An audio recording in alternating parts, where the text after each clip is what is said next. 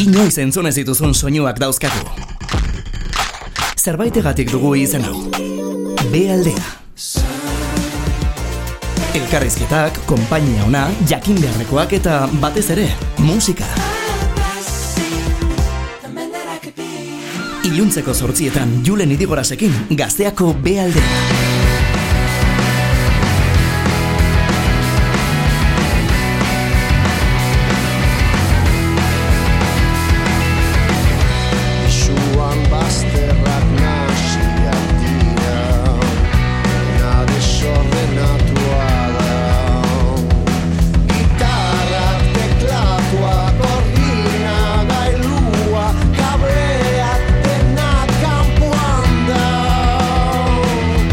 2000 garren saioa dugu hau, eta gogotxuk egon den beraien bizita beste behin jasotzeko.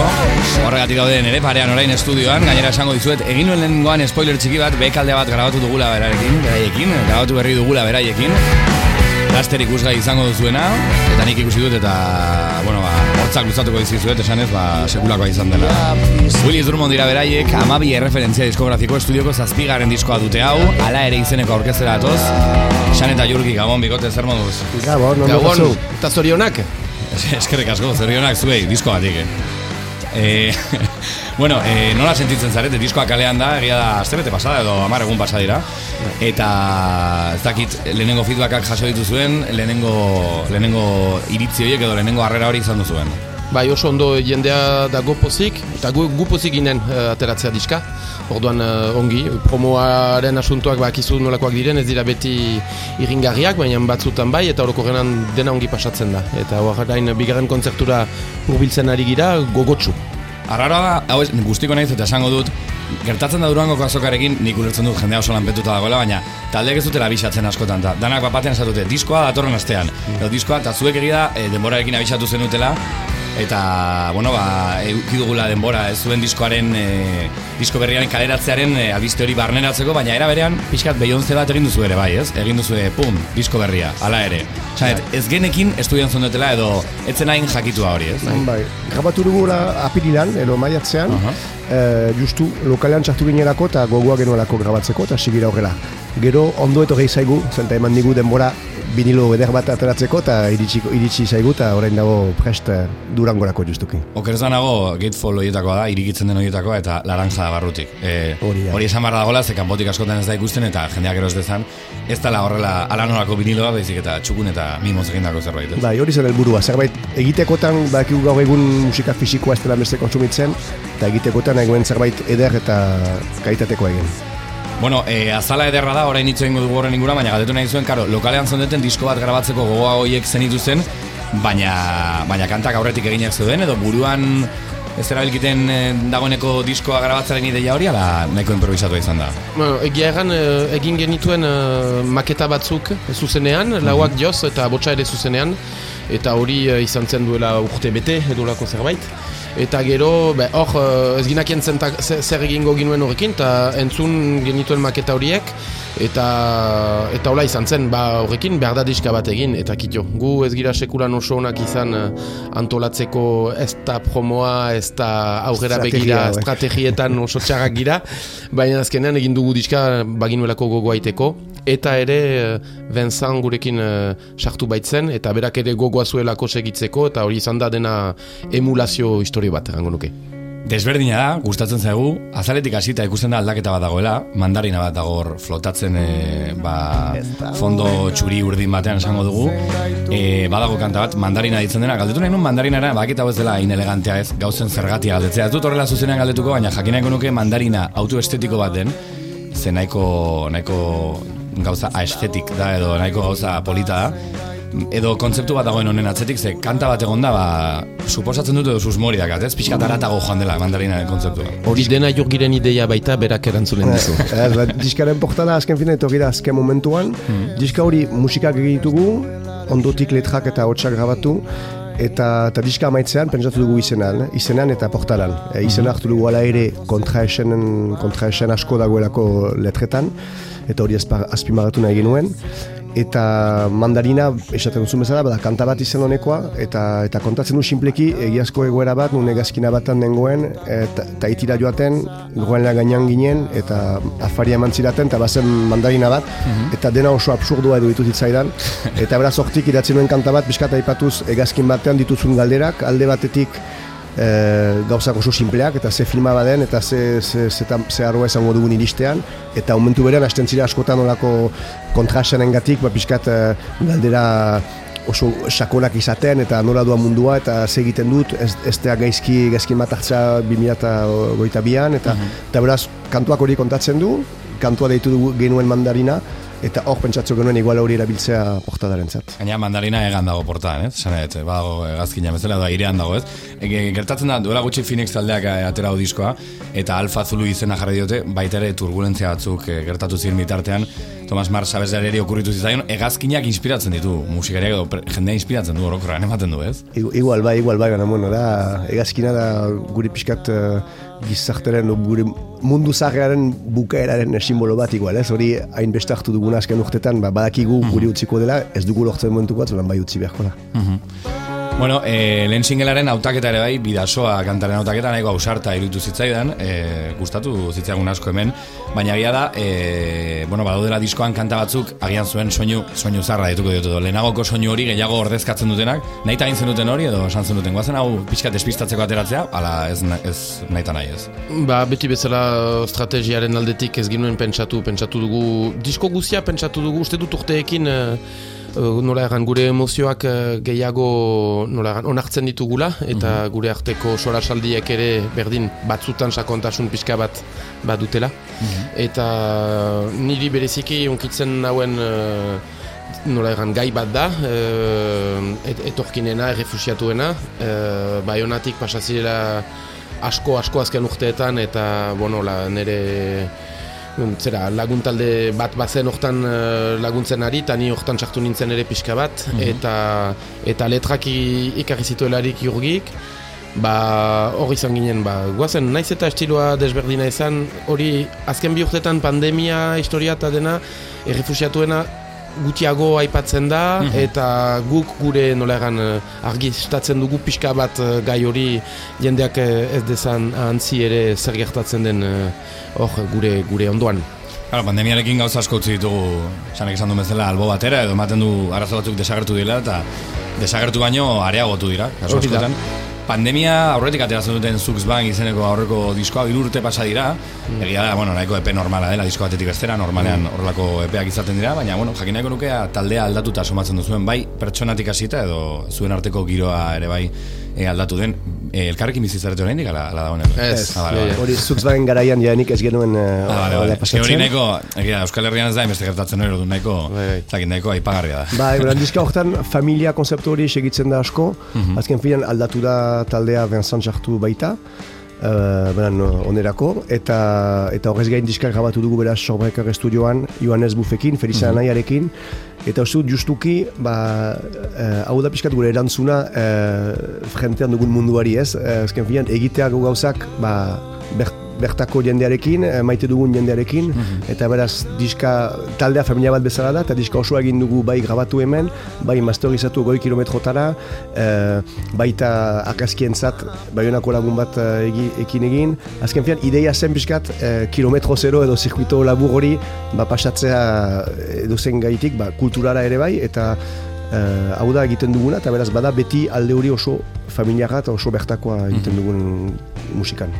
Gertatu zaizu agian akaso ez dakit, eh? baina e, gertuko gauzak gehiago baloratzen dituzuela orain, ala, ala ez dakit. Horrela, mundu mailako gauza bat pasa ondoren diot, eh? Ba, nora egan, gu beti uh, ambibalenteak izan gira, egan dezak, eta gure bizietan ere, uh, gu globalizazioaren uh, bueno, zera, uh, desarrollo guziak kasik ezagutu dugu berrogoi urte ditugulako pasa eta eta ez dakit pixka bat zartzearekin bai uh, Bon, garantzia eman behar zaie, baina kontrolatzen ez dituzun gauzak azkenean eh, ez, eh, ez dituzu utzi behar zure burua jaten eta zure bizitza agintzen.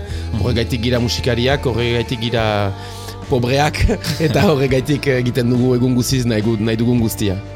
Bueno, almen bat da hori, eh? Ematen du ez duen arren, ez? Nahi duzuna egin ahal izatea edo... Bai. Batez ere zure buruarekiko, ez ja baliabidekiko, baizik eta zure buruari ustea, eh, bueno, ba, hori egin ahal izaten. Bidasoa izeneko antzuten ari gara, Willis Drummonek, ala ere disko atera du, eta hemen daude nerekin esan eta jurgi.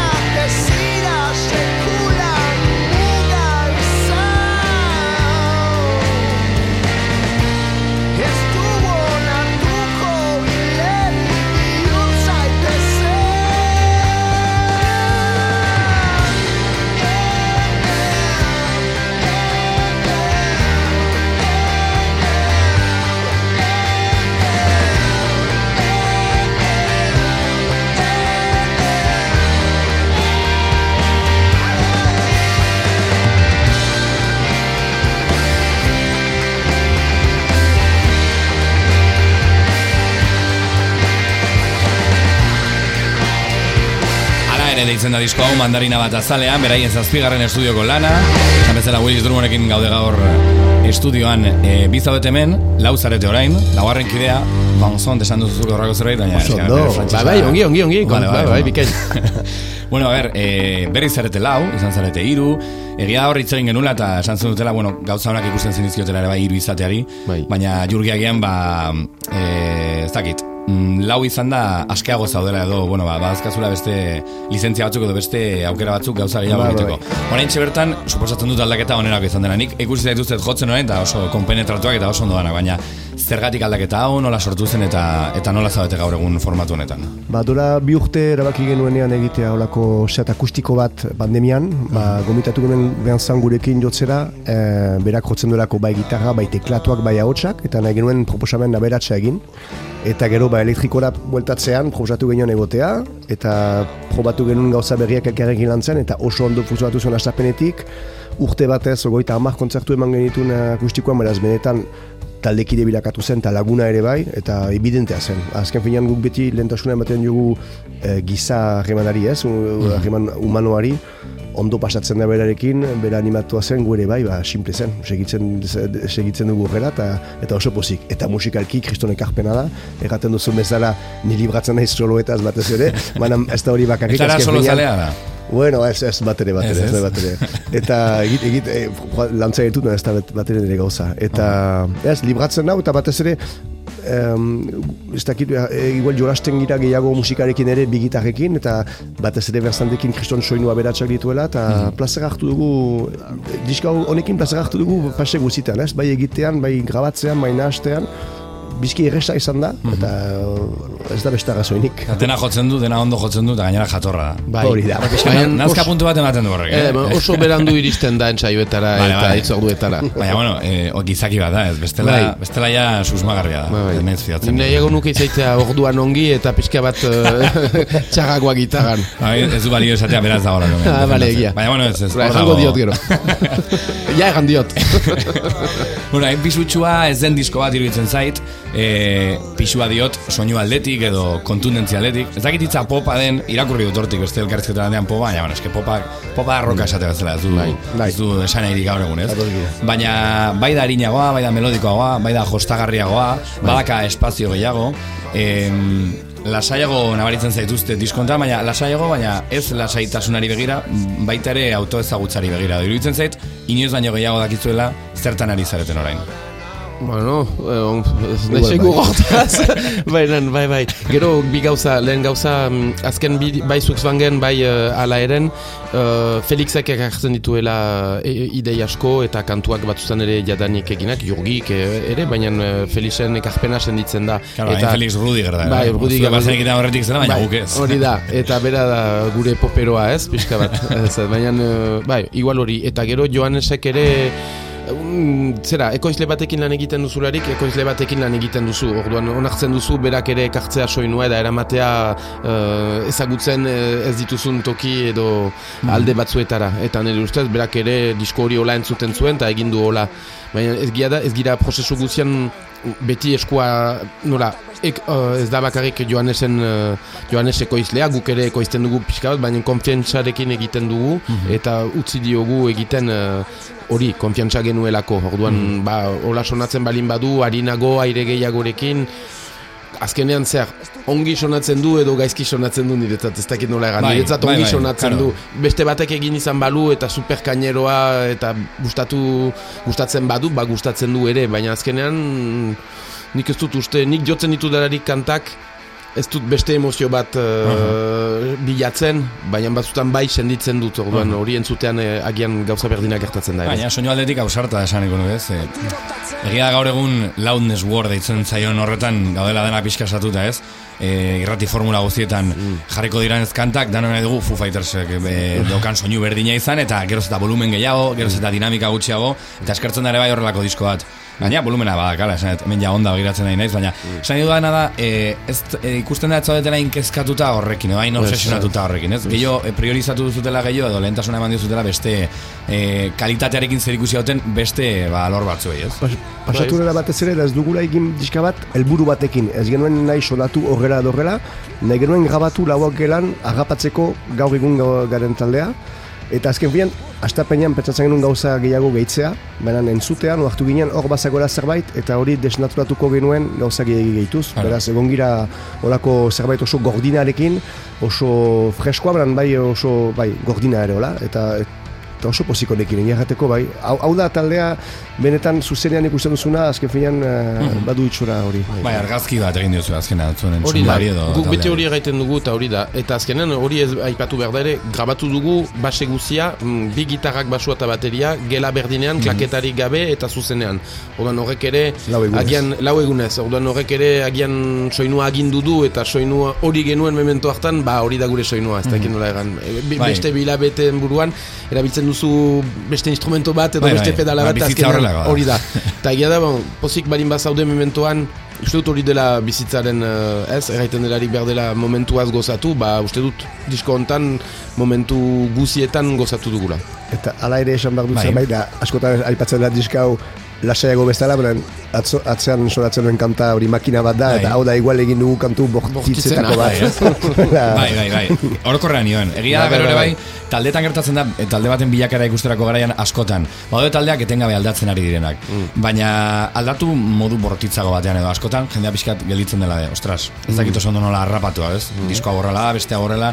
Gero baude beste batzuk e, apostatzen dutenak beraien soinua mantentzeari begira eta esentziari begira. Eta badaude beste batzuk, zuen kasua dela hirugarrena esango nuke, aldaketak somatzen dira, aldaketa nabarmenak dira, baina era berean mantentzen da nortasun bat, esentzia bat nola egiten da hori? Bakit ez dakizuela ze askotan, bueno, edo bai, baina askotan autu inkontziente bat izaten da, edo naturala izaterekin nahikoa da. Baina zuek nabaritzen duzue, karo, neri gertatzen zait eta lehen of the record esan dizuet, aldaketa daudela, baina esentzia hori hor dagoela. Willis Drummond da, lehenengo notatik, lehenengo riffetik, lehenengo gitarratik, lehenengo bitetik. Orduan, ez dakit. Guk bete ez da dugu, egiten dugu musika, ez da konzeptuala, ez da zerbait pentsatzen duguna, baizik eta garenaren isla bat, ez? Eta azken finean, ba, gaur egun hori hori gira, gu lauak, soinu honekin, eta beraz normal da ere zerbait mantentzean lortasun bat diskaz diskaz, eta gu gara, ez da asmatzen dugun personai bat, Willis Drummond, gu gara, baina normal da ere pixkat aldatzea, ba, zahartzen garelako, taldekirak aldatzen direlako, eta oso normala eta sanoa ikusten dugu guk, azken finean ez gira saiatzen zerbait egiten aurretik pentsatuz, baizik eta gu geuk disko bakoitzean desuguitzen dugu egiten duguna. Claro, agian hori da gakoa, ez? Ez beste pentsatzea aurretik, baizik eta, bueno, ba, jotzen astea eta listo, edo, ez dakit. Hori da. Bai, eta gero gure musika ez da, ez da oso nola egan uh, mainstream, egan gonuke beti egiten du, ez gira underground, baina ez gira mainstream, gu beti erdibide batean gira orduan, eh, eta azkenean, baina nik asumitzen dut. mainstream egiak zarete undergroundeako eta underground egiak mainstreamerako. eh? Hori, hori txemera. Eta azkenean, ba, nik uste dut ari girela lortzen, igual ur- urrengo amak uh, diskek hola sonatuko dute, gure, gure soinua aurkitu dugu uste dut azkenean. Bueno, hori, seinale ona. Kontzertuak e, zuzeneko etara bazoazte, nik ikusi zaituzte dagoeneko kanta bat, gainera esan duzu lehenengo aldia zela gotzen zenutela, ez? Bueno, jendeak laster ikusiko hori, bekaldean publikatuko dugu, edo argitaratuko dugu, baina kontzertuak zeintzuk dira biztan doan kontzertuak, eta jendeak zer egin behar du Willis Drummond ikusi nahi baldin badu zuzenean. Ba, amabi bat iragarri ditugu uh, abendua urtarria eta otxaila astapenerako, baina orain lehen helburua da uh, ostiral honetan uh, atabalera etortzea biarritzera. Bidazua kantara ipatzen dugu ez, muga hori uh, Euskaldun bezala ere ze bortitza den, ba, guk umitatzea ditugu batez ere Gipuzkoako jendea eta hori, muga hori Bueno, pasatzea. Ba, ba, bai, bai, bai, muga hori gainditzea, apurtzea eta etortzea biarritzera, kriston gaualdia izango da, bai Guliz Romanekin eta baita beste iparraldeko Euskarazko bi talderekin, Orbel eta Lumi, beraz da aukera paregabea ere, ba, Eus iparraldeko Euskarazko sorkuntza deskubritzeko eta kriston, kriston gaualdia pasatzeko. Horbel duela bihazte egon diren hemen, bueno, txomina Bai. Gainera, e, atabalen ez dakit e, entzuleren bat, orain entzuten ari bat, egon ez de, baina ze soinu dagan, sala Bai. horrek edo areto hori da. Hori egin dute, berritu zuten ekipoa duela bi urte edo hiru urte, eta orain baute kriston soinua, eta ba bai, merezi du kontzertuak ikustea atabalen, ez dut gaiten bereziki, eh? Willis Drummond etortzean Bai, bai, hori normal, baina... baina Willis Drummond edozein tokitan, baina Atabalen Baina bai. merezi du joaitea atabalera kontzertuak uh, gustuko duzun talde batan ikustea, gaina tamainoa zera taila ongi, bosteun seieun lagun, gehien gehienik, eta kriston soinua, ba bai, ongi da bai. Beraz, bueno, bakizu ostira hontan, biharrizko atabalen egongo dira, ala ere izeneko diskoa kalean, mandarina kantantzungo dugu. E, eskerrik asko tortzegatik, xan, eskerrik asko jurri, eta eskerrik asko. esarka handi bat. Bai. Willis Drummond behaldean.